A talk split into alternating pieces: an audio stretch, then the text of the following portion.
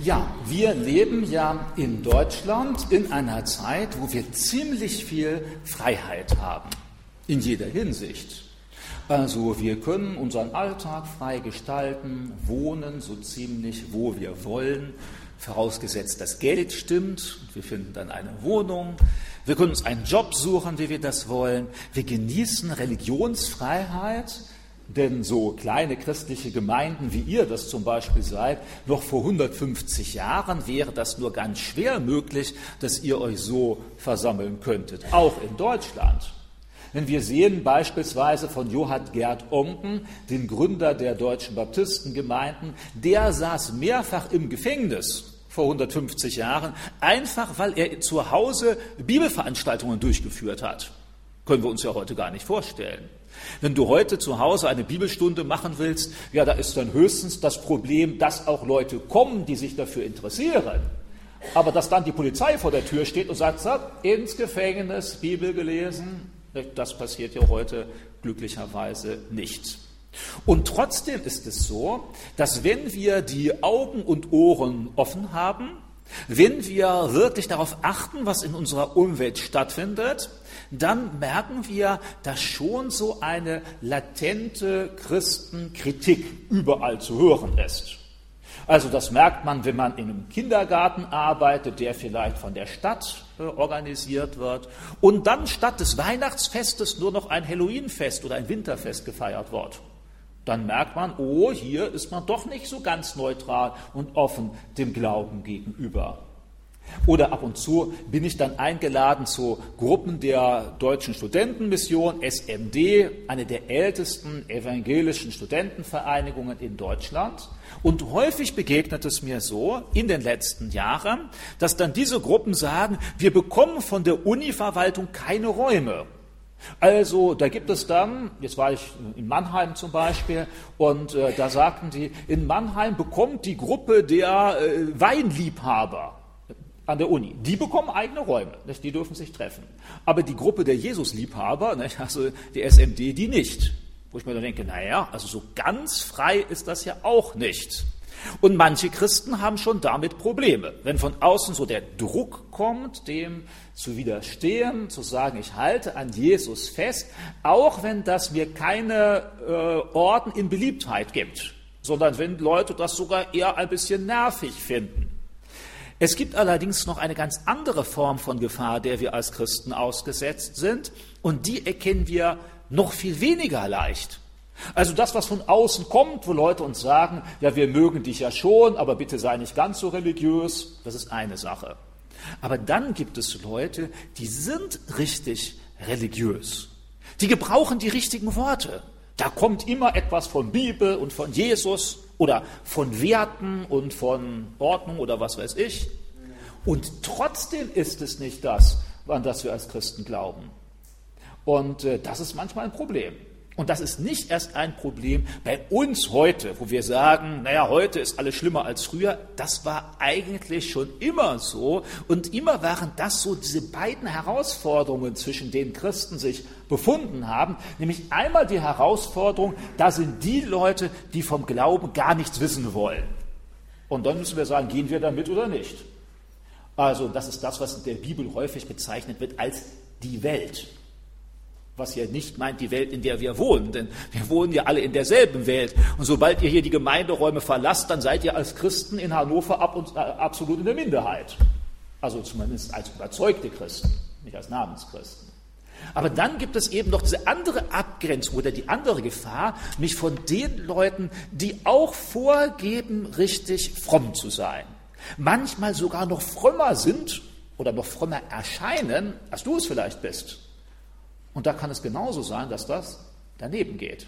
Ich lese euch mal einen Text vor, den Paulus vor 2000 Jahren an die Gemeinde in Kolosse geschrieben hat. Also Kolosse, eine Stadt in der heutigen Türkei, etwa 160 Kilometer östlich von Ephesus. Also so mitten im, naja, also im Bergland ne, liegt das. Und äh, Paulus hat die Gemeinde vorher nie besucht, sondern er schreibt jetzt aus dem Gefängnis in Rom. Nicht, weil er irgendetwas Schweres verbrochen hätte, sondern einfach, weil er sich zu Jesus bekannt hat. Ihr kennt ja die Geschichte, in der Apostelgeschichte lesen wir, er wurde in Jerusalem festgenommen, dann ist er transportiert worden nach Caesarea am Meer, da war er zwei Jahre lang schuldlos im Gefängnis, bis man ihn schließlich übers Mittelmeer nach Rom transportiert hat und da sitzt er nun, als er diesen Brief schreibt. Und das sind einige Dinge, die er anspricht und unter anderem setzt er sich auseinander mit einem Problem, das die Gemeinde in Kolosse gehabt hat. Und das finden wir in Kapitel 2.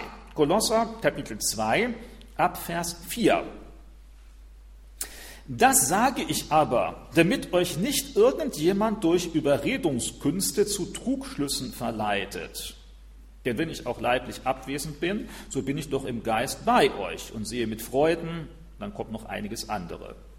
Etwas äh, überspringe ich jetzt mal und komme zum Vers 8. Da steht dann, habt Acht, dass euch niemand beraubt durch Philosophie und leeren Betrug, gemäß der Überlieferung der Menschen, gemäß den Grundsätzen der Welt und nicht Christus gemäß. Also ich lese nochmal Vers 4 und dann Vers 8, denn dazwischen kommt nur ein kleiner Gedanke, aber das ist ein Hauptgedanke an dieser Stelle. Vers 4, das sage ich aber, damit euch nicht irgendjemand durch Überredungskünste zu Trugschlüssen verleitet. Dann Vers 8, habt Acht, dass niemand euch beraubt durch Philosophie und leeren Betrug, gemäß den Überlieferungen der Menschen und gemäß den Grundsätzen der Welt, die nicht Christusgemäß sind. Also hier ziemlich deutliche Mahnung an eine christliche Gemeinde. Und hier geht es nicht darum, dass er sagt, wie an anderen Stellen tut er das ja auch, dass er dann sagt, passt auf, dass ihr euch nicht von den Vergnügungen der Welt wegreißen lasst. Das ist hier gar nicht die Frage. Sondern hier sind Leute, die in der Gemeinde sind und die, wie hier steht hier, durch Überredungskünste und Trugschlüsse die Menschen verführen. Das heißt, die gebrauchen all die frommen Begriffe. Die wissen ganz genau, nicht mit Halleluja und Bibel und Jesus und Gott, da kommt man gut an, aber das, was sie eigentlich damit vermitteln, ist nicht der Inhalt des Evangeliums, sondern, da schreibt Paulus, das sind Trugschlüsse nach den Grundsätzen dieser Welt, nach den Überlieferungen der Menschen. Da gibt es Leute, die fromm reden und Christen verführen, aber das ist eigentlich gar nicht fromm, was sie sagen. Und das ist manchmal nicht so leicht zu erkennen. Und diese Herausforderung besteht ja jetzt nicht nur hier bei euch direkt in der Gemeinde, sondern das besteht in der schönen, großen, weiten Welt des christlichen Glaubens, die euch heute ja alle präsent ist im Internet. Also das heißt, wenn ihr das Internet anmacht, dann müsst ihr nur eingeben, nicht eben Jesus, Gott, sonst irgendwie etwas, und dann habt ihr gleich zig verschiedene Predigten bei YouTube oder sonst wo. Und die wissen alle ungefähr, wie sie sich ausdrücken, aber nicht alles, was du da hörst, ist wirklich das, was Jesus dir weitergeben will. Sondern viele gebrauchen diese Begriffe, aber eigentlich, was sie damit verkaufen wollen, sind letztendlich Sachen, die mit Gott nichts zu tun haben, die hören sich nur so an, sondern sind leerer Betrug. Oder hier steht dann Philosophie. Mit Philosophie ist natürlich nicht das Studienfach an der Universität gemeint, denn das gab es ja damals noch gar nicht, sondern mit Philosophie war eine Gruppe von Menschen gemeint, die meinten, dass sie klüger sind noch als Gott. Sowas gibt es heute in christlichen Kreisen ja auch. Dann gibt es Leute, die sagen, na ja, das hat Paulus damals so gemeint, aber das gilt heute so nicht mehr. Und plötzlich merken wir, wir sind klüger als der Paulus und klüger als der Petrus. Das sagen wir dann natürlich nicht so oder diese Redner sagen das nicht so, aber dann kommen sie plötzlich und sagen, na ja, die Wissenschaft hat festgestellt.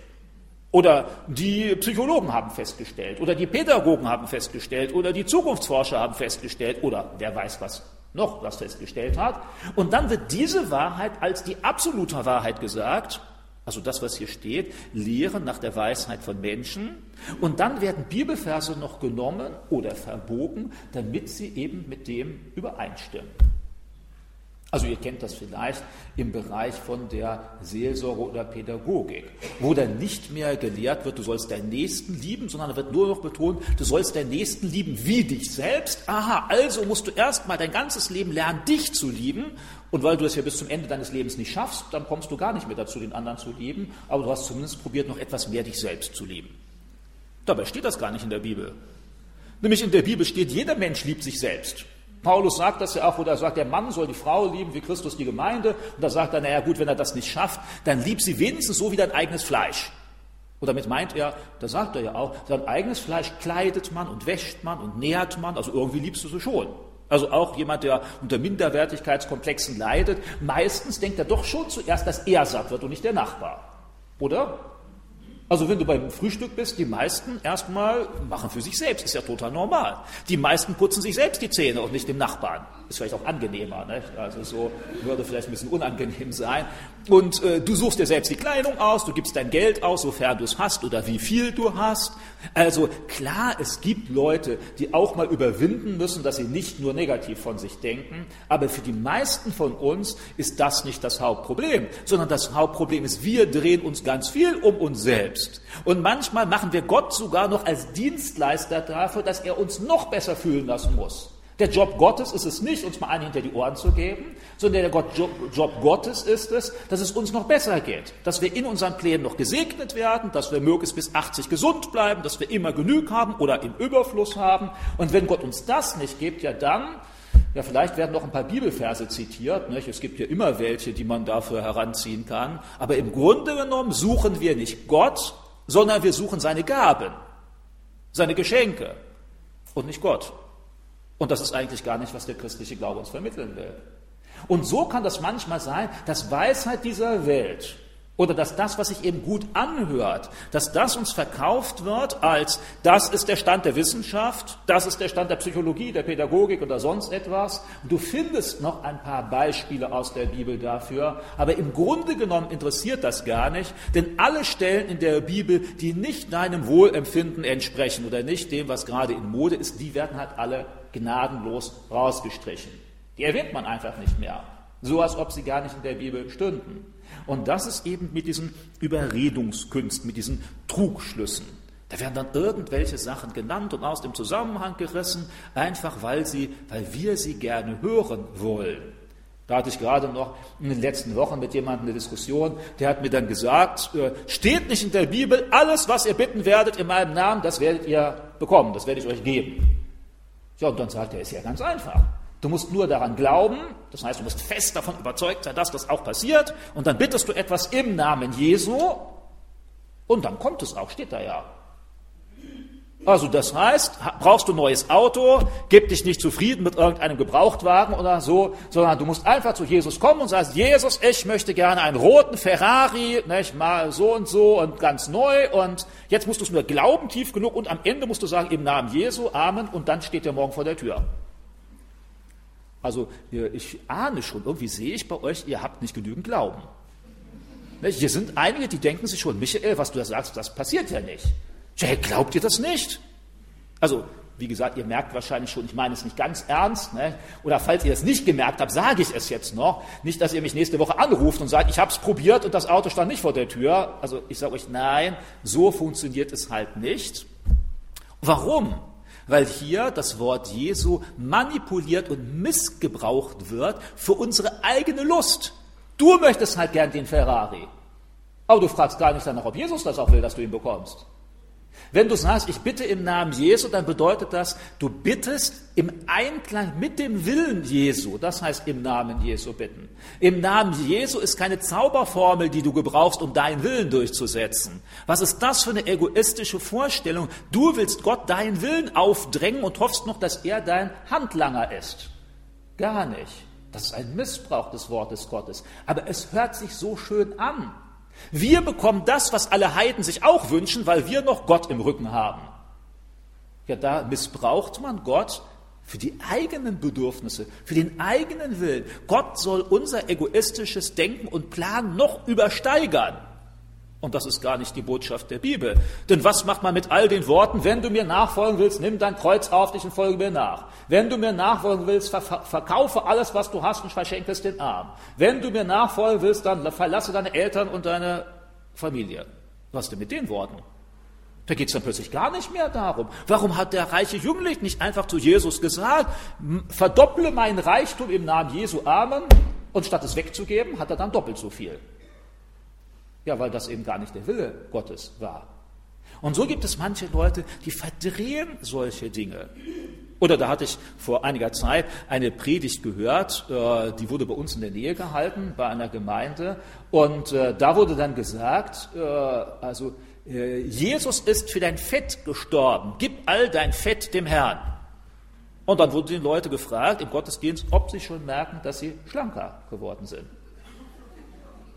Also da wurde natürlich auch ein Bibelvers vollkommen aus dem Zusammenhang gerissen. Gibt das Fett dem Herrn, steht im Alten Testament, aber damit war das Fett der Opfertiere gemeint. Und das hat nichts mit Übergewicht zu tun.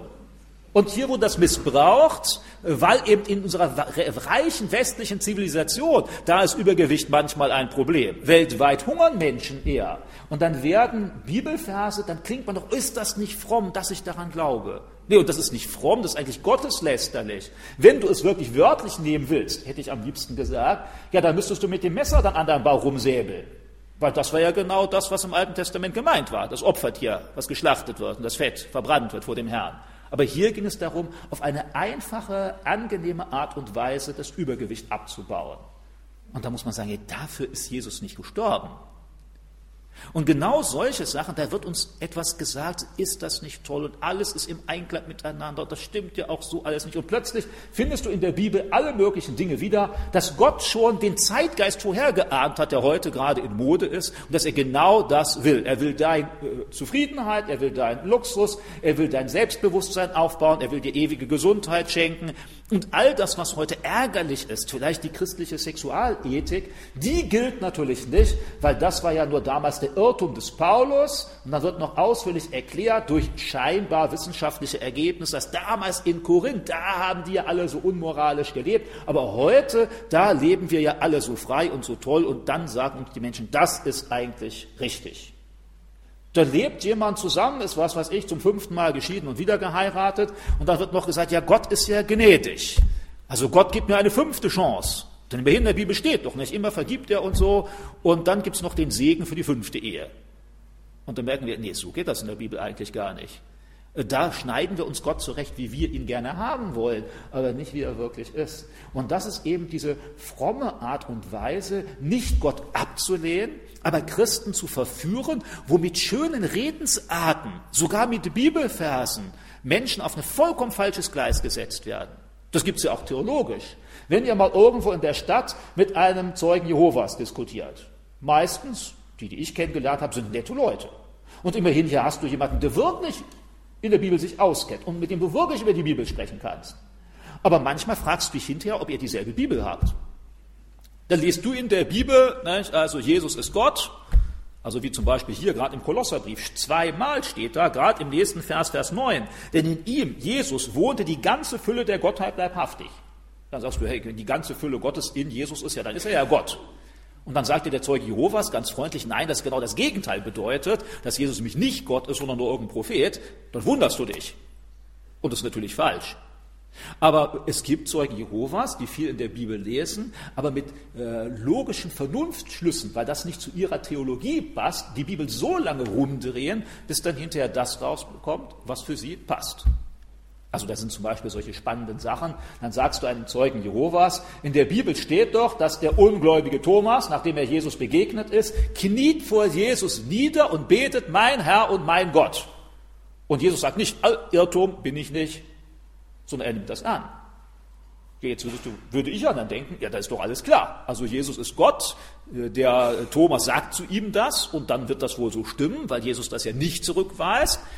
Und der Zeuge Jehovas sagt ja, nein, nein, ganz anders gemeint. Der kniet vor Jesus, aber der betet zu Gott im Himmel. Da muss ich sagen, wie kann man auf so eine komische Idee kommen? Also demnächst kann ich dann zu irgendeinem buddhistischen Tempel, knie vor einer Buddha-Figur, bete mein Herr und mein Gott, und dann kommt der Buddhist und sagt, ach, endlich bist du Buddhist geworden. Sag ich, na, wie kommst du darauf? Die Buddha-Statue steht da nur zufällig gerade vor mir, ich bete natürlich zu Gott im Himmel. Also, irgendwie ein bisschen komisch, ne? Und ist natürlich auch nicht so gemeint. Aber so gibt es Leute, die können dir durch scheinvernünftige Argumente irgendetwas verkaufen, was eigentlich gar nicht wirklich von Jesus kommt. Aber weil sie so fromm sind, führt es häufig dazu, dass Christen ihnen auch Glauben schenken, aber möglicherweise dann an dem vorbeigehen, was Jesus eigentlich für ihr Leben gedacht hat. Und der Paulus wird im ersten, also in dem Kolosserbrief auch noch genauer. Und zwar ein paar Verse weiter, da lesen wir nämlich ab Vers 16 einige der Lehren, die diese falschen Propheten, diese Irrlehrer in der Gemeinde verbreitet haben. Also nicht die Atheisten, die gesagt haben, du darfst nicht glauben, du darfst der Bibel nicht vertrauen, sondern Leute, die Bibelverse zitiert haben, die gut reden konnten, die noch frömmer waren als die Gläubigen. Was die denn hier in Kolossee gesagt haben. Ausschnitt daraus nur. Da lesen wir ab Vers 16. So lasst euch von niemanden richten wegen Speise oder Trank oder wegen bestimmter Feiertage oder Neumonde oder Sabbate, die doch nur ein Schatten der Dinge sind, die kommen sollen, wovon der Christus das Wesen hat.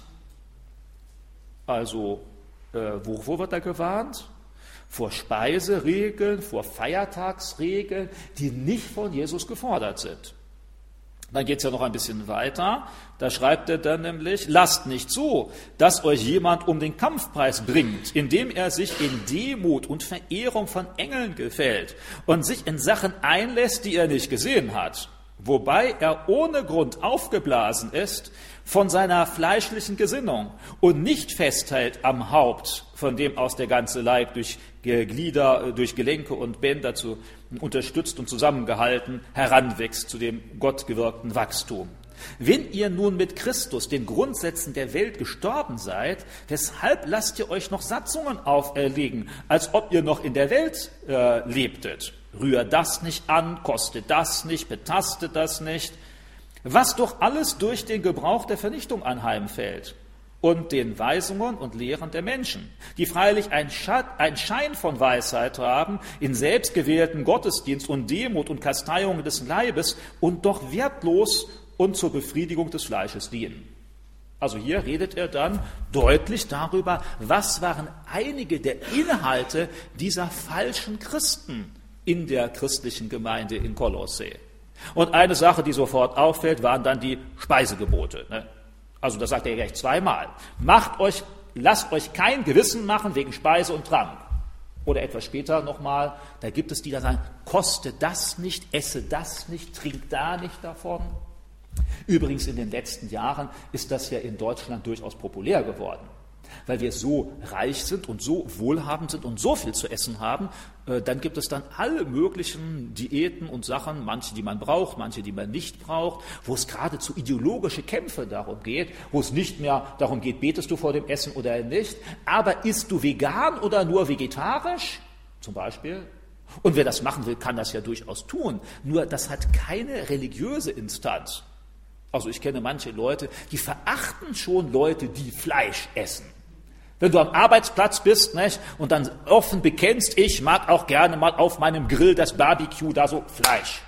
Noch viel schlimmer, wenn es dann noch Schweinefleisch ist, nicht? das ist ja schon die erste Regel, kein Schweinefleisch und dann gar kein Fleisch und so weiter und dann ganz, dann manche Leute verachten dich, finde ich ganz, ganz schlimm, wie ein Mörder bist du, weil du ja Tiere ermordet hast oder zumindest man für dich welche ermordet hat oder so. Äh, also da gibt es strenge Regeln. Und jetzt kann man das machen. Also wenn du Vegetarier bist, bleib es weiter, gar kein Problem. Paulus sagte auch an anderer Stelle, äh, die, äh, die einen essen Fleisch und die Schwachen essen nur Gemüse und jeder sei seiner Sache gewiss. Und dann sage ich, okay, man kann Christ sein und nur Gemüse essen. Gab es damals auch schon. Aber man kann auch Fleisch essen und das hat geistlich keine Relevanz. Also medizinisch können wir jetzt darüber diskutieren und endlos diskutieren, ist aber keine christliche Sache, sondern ist eine private. Private, ideologische, weltanschauliche, möglicherweise medizinische, aber keine, die mit dem christlichen Glauben zu tun hat. Und deshalb sagt er deutlich, bei euch in der Gemeinde soll es keine Speiseregeln geben. In den letzten Jahren begegnen mir in christlichen Kreisen immer häufiger Menschen, die so eine latente Nähe zum Judentum entwickeln. Ich weiß nicht, ob ihr das auch kennt. Also bist du Christ, ist schon mal gut. Aber als Christ höherer Ordnung, da erkennst du den Reichtum der alttestamentlichen Gebote. Plötzlich ist es nicht nur eine Frage der Gesundheit, sondern ein religiöses Gebot, dass du kein Schweinefleisch isst, weil das ja im Alten Testament auch dem Volk Israel verboten war.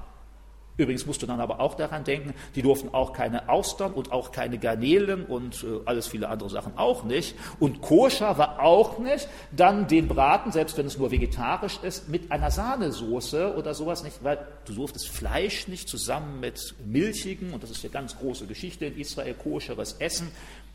Man kann so leben, das ist nicht verboten. Nur das ist nichts Geistliches. Das ist dann dein Hobby. Der eine hat das Hobby Briefmarken sammeln und der andere hat das Hobby, seine Nahrung so kompliziert wie möglich zu gestalten. Das kann man machen. aber das hat nichts mit geistlichem Inhalt zu tun. Also wenn du gegen was allergisch bist, ist ja doch mal eine andere Frage, aber viele Leute sind ja gar nicht allergisch, sie werden es erst, wenn sie sich damit beschäftigen. Dann ist das, das ist nichts Geistliches. Also wenn einer dir sagt, wenn du das isst, sündigst du, falsch. Selbst wenn er Bibelverse dafür zitiert. Nein, das gilt nicht. Ihr wisst, Apostelkonzil in der Apostelgeschichte, was müssen die Heidenchristen übernehmen aus dem Alten Testament? Und dann steht, sie sollen sich enthalten vom Blut, von der Unzucht, von dem Erstickten und den Rest, ja, das ist dann, gilt nicht mehr für neutestamentliche Christen. Und dann steht hier auch noch von dem, sie sollen wegen bestimmte Feiertage, Neumonde, Sabbate, hier heißt es nicht, ich habe auch schon mit Christen gesprochen, die sagen, hier steht doch keine Feiertage halten, also Christen dürfen nicht Weihnachten feiern. Ja, das steht hier ja nicht. Natürlich dürfen wir Weihnachten feiern, uns an Jesus erinnern. Das ist damit nicht gemeint. Wenn du allerdings in der Gemeinde sagst, nur der ist ein richtiger Christ, der Weihnachten feiert, nee, dann nicht. Das ist falsch.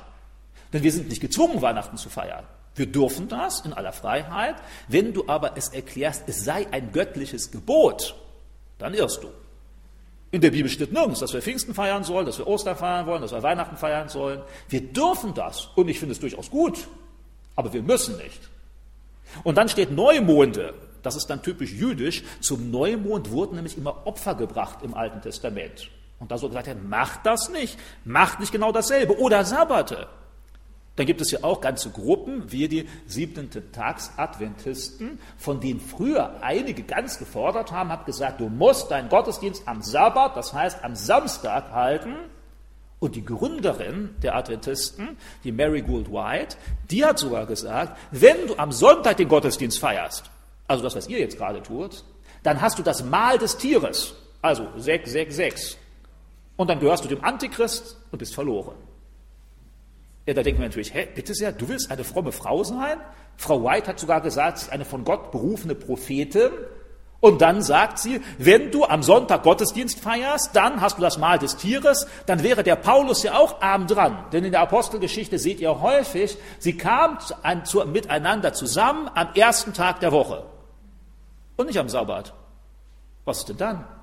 Dann war der Paulus auch daneben. Und da merken wir, das ist ja vollkommen falsch. Mehrfach sagt Paulus, wie auch hier, keiner soll euch ein Gewissen machen wegen Sabbatfeiern. Ja gut, wenn du unbedingt deinen, deinen, deinen Gottesdienst am Samstag feiern willst, das ist ja biblisch nicht verboten. Jesus hat auch nie gesagt, dass jede Gemeinde muss Sonntagmorgen um 10 Uhr Gottesdienst feiern. Das ist auch keine Vorschrift. Du könntest auch schon um halb zehn dich treffen. Oder um neun. Oder um acht. Oder um sieben. Oder so. Man, man könnte irgendwann. Das steht in der Bibel nicht festgeschrieben. Wenn aber einer auftritt, und das sogar noch mit frommen Begriffen, weil er aus dem Alten Testament zitiert, du sollst den Feiertag heiligen, und schon in den zehn Geboten steht das ja, und Jesus ist auch am Sabbat in die Synagoge gegangen, stimmt alles. Jesus hat auch alle anderen jüdischen Riten gehalten. Jesus ist am achten Tag beschnitten worden. Jesus hat die Schaufäden an seiner Kleidung. Jesus hat koscher gegessen. Jesus war zu den Wallfahrtsfesten in Jerusalem.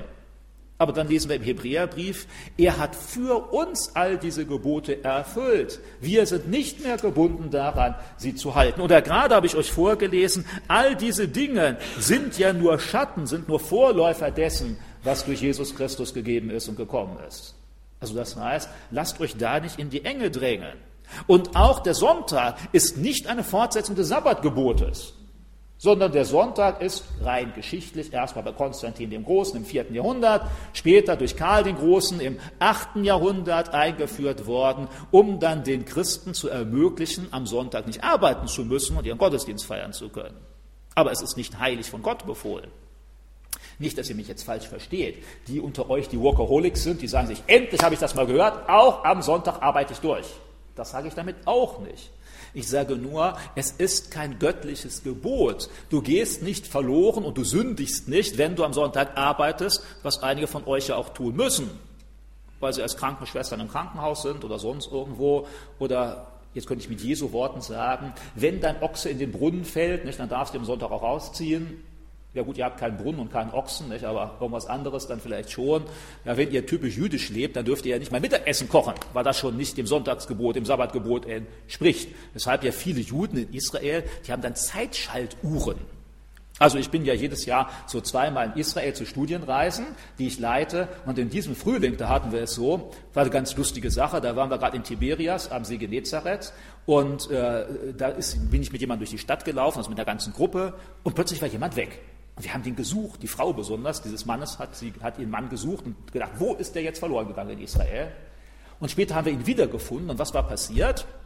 Als wir schon weitergegangen waren, dann kam jemand aus dem Haus gestürmt und hat den Erstbesten, was der Mann war, dann angesprochen und gesagt, oh, ganz großes Problem, du musst jetzt helfen und so. Und dann ist er ins Haus gegangen und worum ging es? Es war eben ziemlich warm, über 40 Grad. Und dann haben die vergessen, zu Beginn des Schabbat die Klimaanlage anzustellen. Und dann mussten sie also irgendeinen Heiden finden, der für sie die Klimaanlage anstellt, weil sie sonst sündigen. Also man kann sich das Leben auch kompliziert machen. Ne? Also, aber da wissen wir ja gut als Christen, wir haben solche Gebote nicht, sondern du darfst am Sonntag ausruhen und dich auf Gott konzentrieren und die Zeit für andere Dinge investieren. Das ist ein Geschenk Gottes. Aber der Sonntag ist kein heilsrelevantes Gebot. Wenn du am Sonntag da irgendwas anderes machst, dann gehst du nicht verloren. Und deshalb sagt er hier nicht. Im Alten Testament, wenn ihr nachlesen wollt, erst, also 5. Mose 5, Vers 15, 2. Mose 31, Vers 16, da steht an beiden Stellen, der Sabbat ist ein Zeichen des Bundes zwischen Gott und Israel. Bist du ein Jude, dann solltest du Sabbat halten. Bist du kein Jude, dann gilt der Bund zwischen Gott und Israel nicht für dich. Und genauso wenig, wie du dich beschneiden lässt aus religiösen Gründen, genauso wenig bist du verpflichtet, den Schabbat zu halten mit all seinen Regeln. Also auch hier sagt Paulus ja ganz deutlich, keiner soll euch ein schlechtes Gewissen machen wegen diesen Dingen. Wenn du am Samstag frei machen willst, deine Sache. Aber wenn du deinem Bruder gehst und sagst, du musst auch, wenn du das nicht tust, sündigst du. Hier ist ein Irrlehrer, der zwar fromme Dinge sagt, aber in Wirklichkeit dir Lasten auflegt, die Jesus dir nicht auferlegt hat. Und da sagt der Paulus sogar hier mit den ziemlich drastischen Worten, jemand könnte euch um den Kampfpreis bringen, sagt er hier.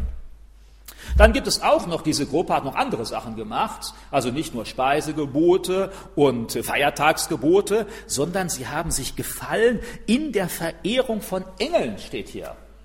Das klingt ja auch richtig fromm.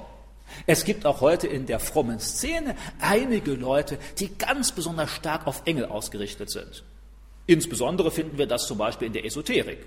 In der Esoterik geht mal zu irgendeinem der großen Buchmarktketten, nicht? Hugendubel oder äh, Weltbild oder Thalia oder sonst irgendwie etwas oder einfach ins Internet und da gebt ihr mal Engel ein bei Amazon. Dann findet ihr Massen an Büchern über Engel, hat aber alles mit den biblischen Engeln nichts zu tun sondern das sind dann alle möglichen Engelerscheinungen und wie du einen Schutzengel haben kannst und so weiter und so weiter. Und dann merkt man, oh, da ist aber irgendetwas schiefgelaufen. Übrigens auch im JUCAT, dem äh, neuesten Jugendkatechismus der katholischen Kirche, da steht dann auch deutlich drin, jeder Mensch hat einen Schutzengel und es ist gut, dass du zu dem Kontakt aufnimmst und mit ihm betest und sprichst. Da würde ich auch sagen, hm, also das, was hier steht, ist, wir sollen nicht Engel verehren und anbeten. Steht übrigens deutlich auch in der Offenbarung. Als Johannes dann mal vor seinem Engel niederkniet, dann sagt er, hey, ich bin auch nicht mehr als du, ich bete Gott an und nicht mich.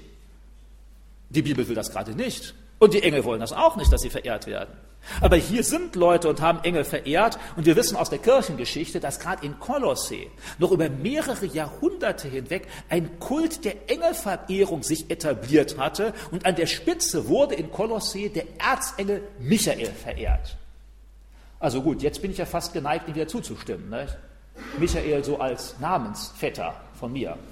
Aber nein, ist trotzdem falsch, auch wenn der Name nett ist und auch wenn der Michael in der Bibel vorkommt als Engel, der für die Rechte des Volkes Israel kämpft. Nirgends sollte ihm eine Kirche gebaut werden. Nirgends sollte er verehrt werden, wie man das in Kolosse getan hat.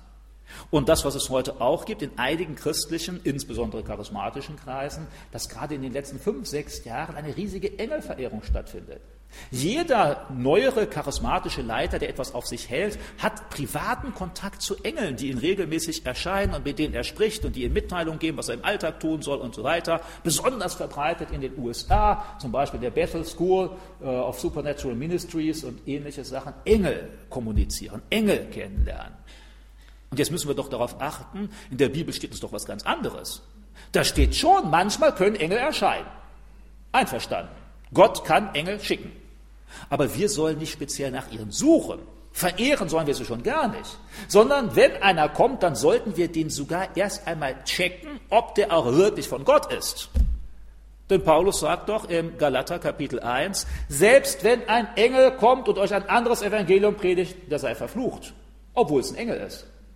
Also das heißt, Paulus rechnet damit, dass Menschen Engelerscheinungen haben können, sogar wirklich mit ihnen reden. Nicht nur betrügerisch, sondern wirklich mit ihnen reden. Und diese Engel sie aber auf eine vollkommen falsche Schiene bringen. Und die Geschichte zeigt uns, dass das immer wieder passiert ist. Da sind dann Engel in der katholischen Kirche, die uns plötzlich auffordern, wir sollen Maria verehren, was Jesus ja nie getan hat. Da gibt es plötzlich einen Engel, der vor 150 Jahren dem Joseph Smith in der Nähe von New York erschienen ist und der ist dann zum Gründer der Mormonen geworden, die nun alle möglichen Lehren vertreten, die gar nicht in der Bibel sind. Ein Mormone lehrt zum Beispiel, du kannst, wenn du dich anstrengst, zu Gott werden.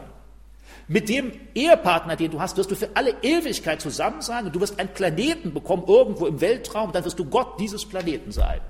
Ist das biblisch? Nein. Und selbst wenn es ein Engel gesagt hat, ist es trotzdem falsch. Hier hätte man sagen müssen, selbst wenn ein Engel vom Himmel kommt und ein falsches Evangelium predigt, ein anderes, der sei verflucht. Übrigens, was man heute ja auch nur vorsichtig sagen darf, der Islam ist auch durch eine Engelerscheinung entstanden. Als nämlich Mohammed in der Nähe von Mekka in einer Höhle war, erschien ihm dort, zumindest sagt er das so, der Engel Gabriel und der soll ihm dann den Koran diktiert haben. Und wenn ihr den Koran vergleicht mit den biblischen Inhalten, dann merkt ihr, das ist was ganz anderes, als was Jesus gepredigt hat. Und was gilt jetzt? Was der Engel Gabriel Mohammed gesagt hat? Oder was Jesus nachweislich gesagt hat und wir wunderbar in der Bibel überliefert haben? Für mich ist die Sache eindeutig. Was Jesus gesagt hat, gilt. Was irgendein dahergelaufener Engel gesagt hat, von dem wir nicht mehr genau wissen, woher der kam, das ist nicht. Und hier merken wir, das klingt ja so fromm. Wenn dir also demnächst jemand begegnet und sagt, ich habe direkt mit Engeln gesprochen und die saßen am Bett und die haben das und das gesagt, dann musst du das trotzdem überprüfen. Denn hier gibt es Leute, damals schon in Kolossee, die haben fromm geredet, die haben mit Engeln kommuniziert, wirklich, aber was sie gesagt haben, war falsch. Das klang zwar so richtig biblisch fromm, aber es war es nicht. Und deshalb fordert der Paulus auf, überprüf das, schau genau hin. Sonst gibt es Leute, die da dich auf eine vollkommen falsche äh, wie, äh, Sache ein, äh, dich dahin bringen.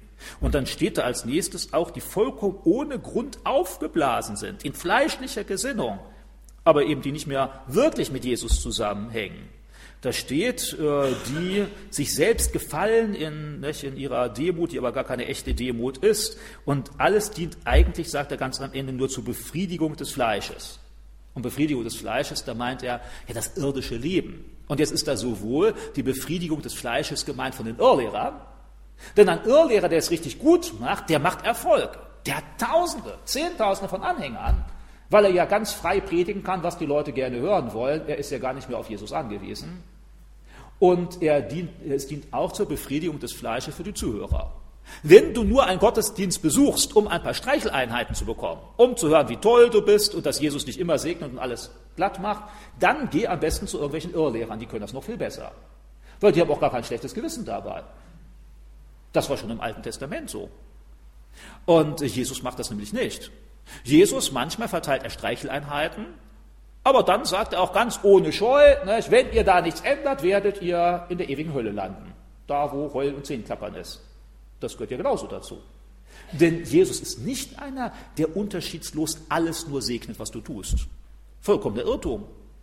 Das ist doch der Jesus, der auch Ananias und Sapphira einfach tot umfallen lässt, einfach weil sie den Heiligen Geist belogen haben.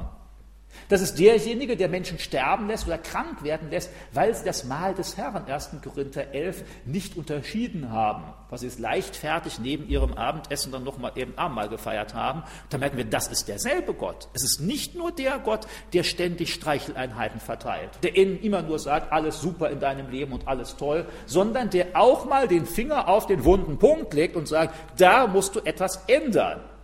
Und typisch für diese falschen Propheten ist ihr aufgeblasen sein, dass sie so viel von sich denken.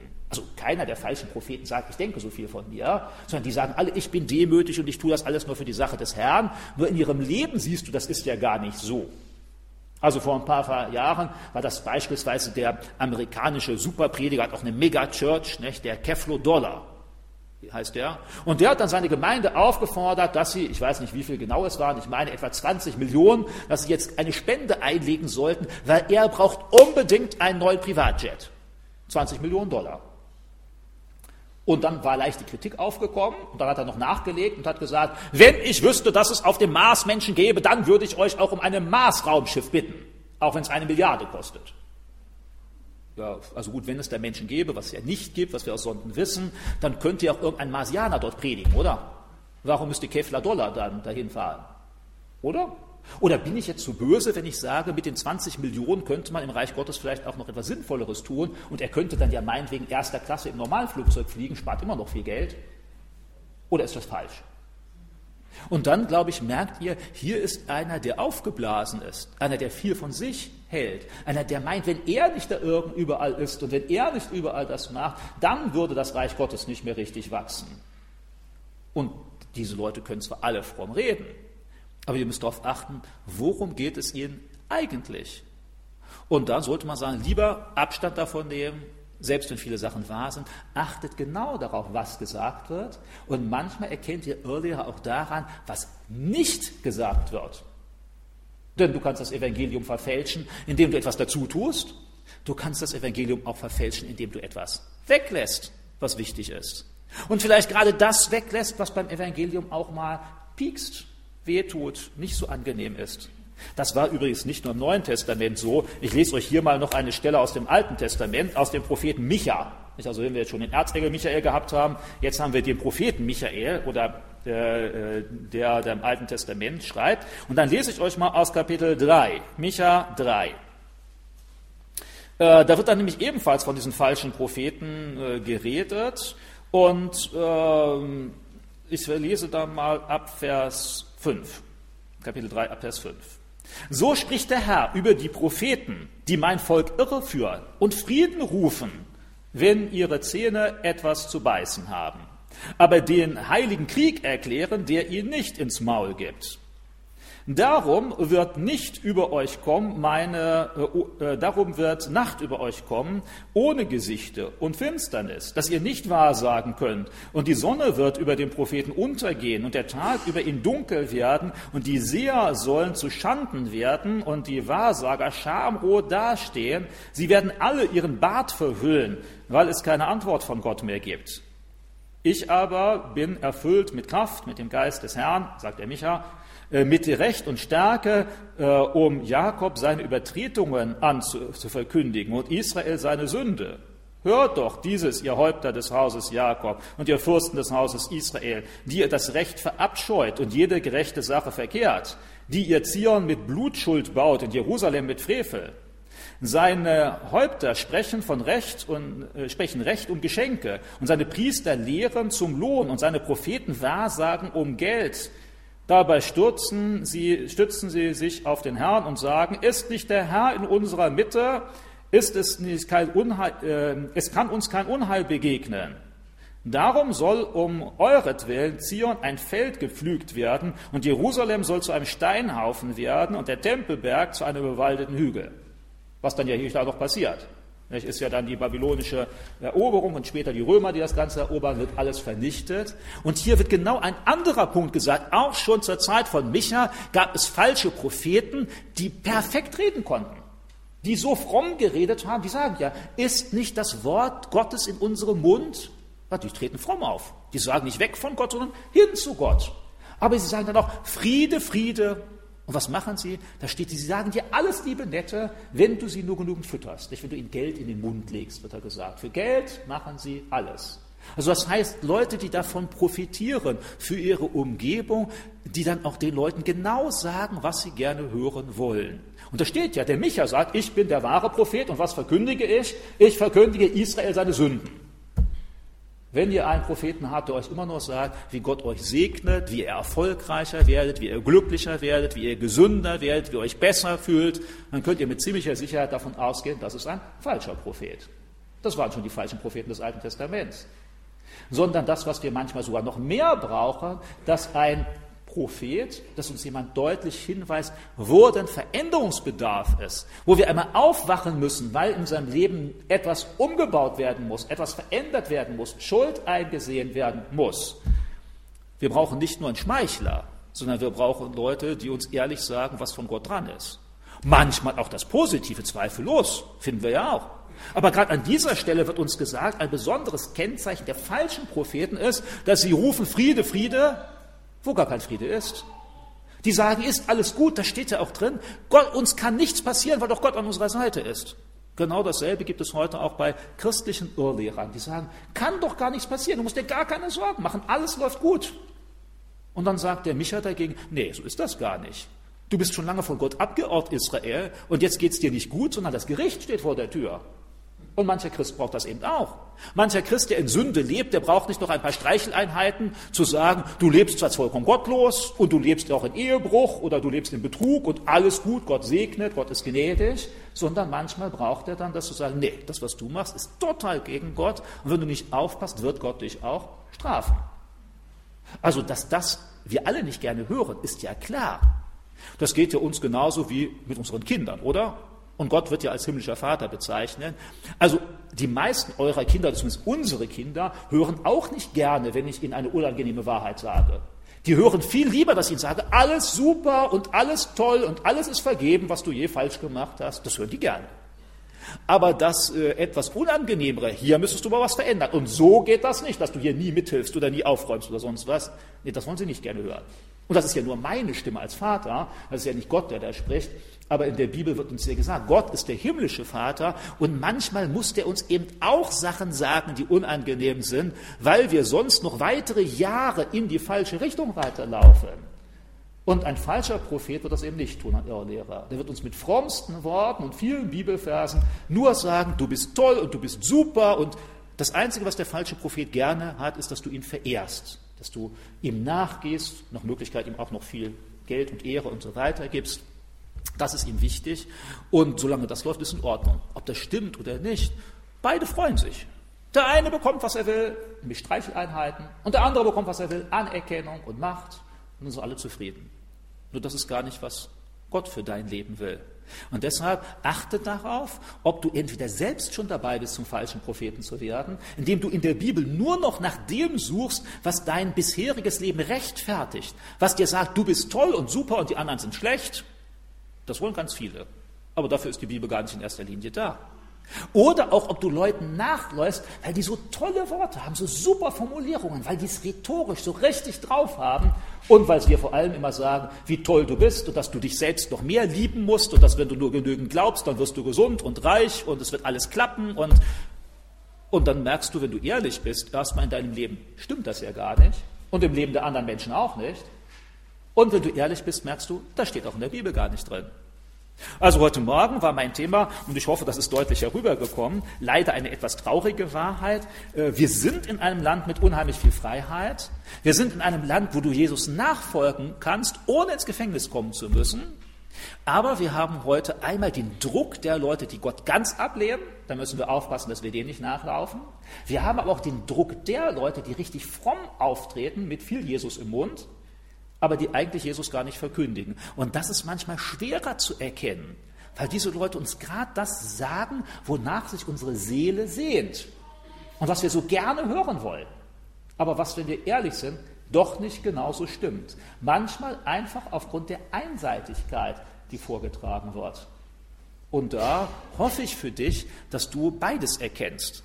Sowohl da die Atheisten oder die Gottlosen, die dich ganz vom Glauben wegziehen wollen, als auch die, die dir eine höhere Form des Glaubens versprechen, durch das Einhalten von irgendwelchen Geboten oder durch das Versprechen des Segens Gottes oder durch die Kommunikation mit Engeln oder was weiß ich alles, was es da für Angebote gibt, wo du dann meinst, du bist auf einer höheren Stufe des geistlichen Lebens und in Wirklichkeit bist du das gar nicht, sondern du läufst am Irrweg nach, dann erkenn das rechtzeitig, ehe viel Schaden in deinem Glaubensleben angerichtet wird.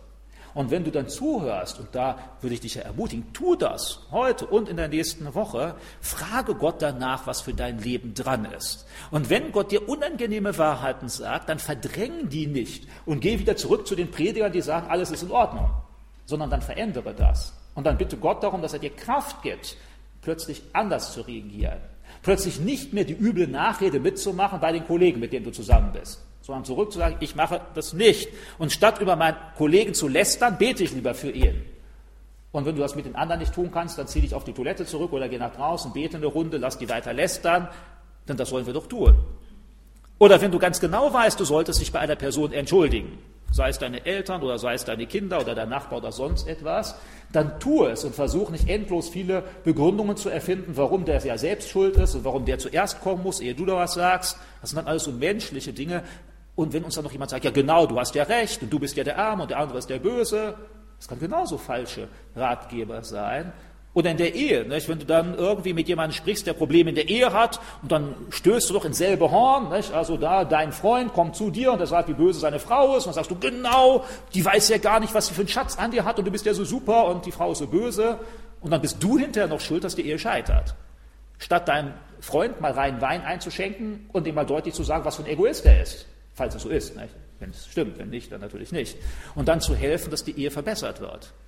Arbeite daran, dass du von Gott gebraucht werden kannst für andere Menschen und dass du auch die Ohren aufmachst für die Wahrheiten, die Gott dir sagen will, die vielleicht nicht so angenehm zu verkraften sind.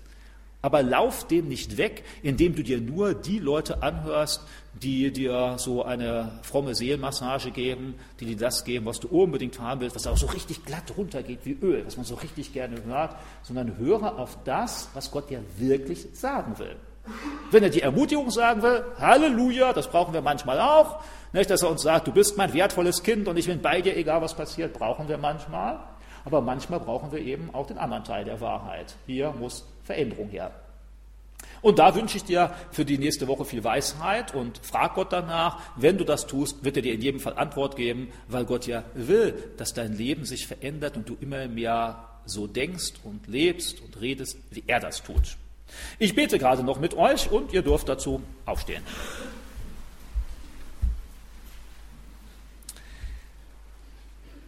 Vater im Himmel, vielen Dank dafür, dass wir wissen, du bist absolut zuverlässig. Und das warst du schon immer, schon bevor die ganze Erde da war. Und im Alten Testament lesen wir das immer wieder, dass du dann Propheten geschickt hast, die dein Volk auf den richtigen Weg begleitet haben oder auf den richtigen Weg zurückgeführt haben.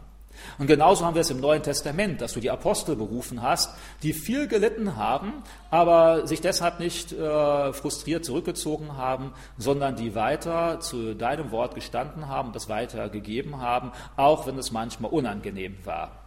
Und ich möchte dich da bitten um viel Weisheit für jeden einzelnen von uns dass wir erkennen, wo wirklich deine Herausforderungen sind und wo Menschen sind, die uns weiterbringen im Verständnis deines Wortes und in unserem geistlichen Leben und unserer Beziehung zu dir und zu erkennen, wo Menschen sind, die zwar fromm reden, aber die uns eigentlich nur sagen, was wir gerne hören wollen und nicht unbedingt das, was du uns sagen willst. Gib uns da die Offenheit und die Sensibilität, das zu erkennen und die Kraft dann auch umzusetzen, wenn Veränderung oder Umkehr oder Buße oder Vergebung dran sind. Äh, hilf du uns, dass wir nicht in Selbstverliebtheit oder in Stursinnigkeit verharren und deshalb vorbeigehen an dem, was du an Segen in unserem Leben wirken willst, an Veränderung, an mehr Friede und mehr Geduld und mehr Langmut und mehr Freundlichkeit, dass wir das auch in unserem Leben erfahren und hilf du uns da zu unterscheiden, was uns weiterbringt in der Beziehung zu dir und der Erkenntnis deines Willens und was uns eher davon wegbringt. Hilf du uns, dass wir dann richtig, richtig Nein sagen können, auch wenn es uns schwer fällt. Gib uns da Erkenntnis und Weisheit. Zeig du uns, was in der nächsten Woche für uns dran ist. Danke, dass du das tun willst. Amen. Amen. Also das, was ich noch gerne tue, ist ja, ich freue mich, wenn wir gleich in der Pause die Möglichkeit haben, zusammen zu sprechen. Wenn du mit etwas nicht einverstanden bist, was ich gesagt habe, gar kein Problem. Wir können das gerne am Hand des Wortes Gottes nochmal durchlesen oder wir können auch gerne zusammen beten, wenn das dran ist, wo du merkst, ja, ich brauche da Kraft für die nächste Woche, ich habe da eine schwere Situation, kannst du gerne auf mich zukommen und wir können zusammen beten. Sonst für diejenigen, die heute Nachmittag noch da sind, da haben wir ja noch mal eine zweite Runde, wo wir uns dann mit weiteren Fragen auseinandersetzen wollen. Neben dem Buch, auf das ich schon gestern hingewiesen habe, nämlich meinem Buch über die Kirchengeschichte Helden des Glaubens, wo draußen noch ein paar Exemplare liegen. Mache ich euch auch gerne noch auf dieses Buch aufmerksam. Äh, die ist schlau gemacht mit 52 Gedankenanregungen aus Kultur, Geschichte, Sprichworten und so weiter. Immer mit einem geistlichen Input. Da liegen draußen auch noch ein paar Exemplare. Ihr könnt gerne drin blättern. Und wenn ihr eines mitnehmen wollt, solltet ihr mir davor 5 Euro geben. Also für Gespräche oder für Lesen nachher könnt ihr gerne bei mir vorbeikommen.